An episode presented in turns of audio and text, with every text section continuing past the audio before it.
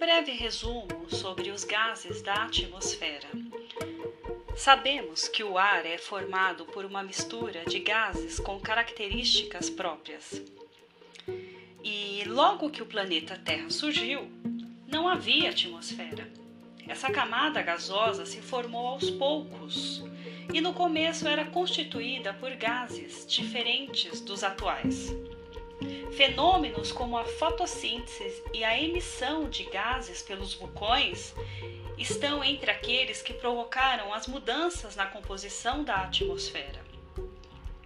A atmosfera ela está relacionada à existência de vida em nosso planeta. O gás oxigênio é indispensável para a maioria dos seres vivos. A presença de outros gases, como o gás carbônico, ajuda a manter a temperatura média constante e em torno de 15 graus Celsius na superfície da Terra.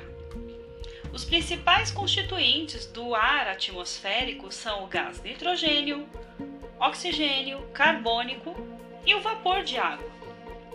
Os mais abundantes são o gás nitrogênio e o gás oxigênio, que correspondem respectivamente 78% e a 21% do ar. Portanto, eles representam 99% do total de gases na atmosfera.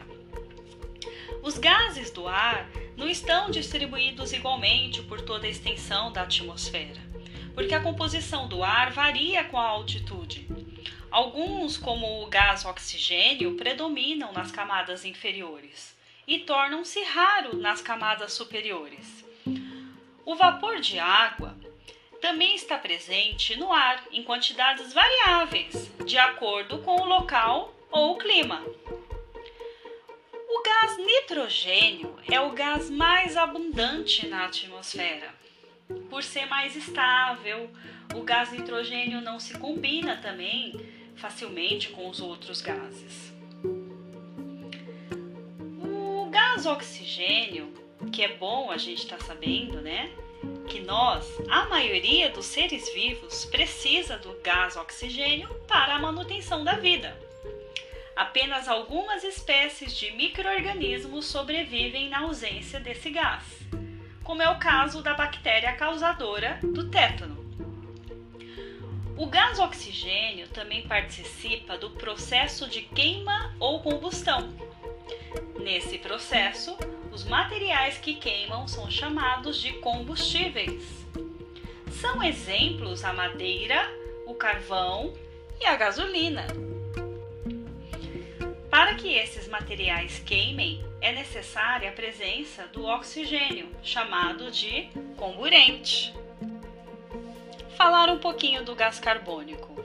Embora esteja presente em pequena quantidade no ar, o gás carbônico participa de diversos processos importantes para os seres vivos. Com a água e a luz solar, esse gás participa do processo de produção de alimento para os seres fotossintetizantes. O gás carbônico é o produto da respiração dos seres vivos. E também né, o gás carbônico retém na atmosfera parte da energia que a Terra recebe do Sol. Esse fenômeno natural chama-se efeito estufa.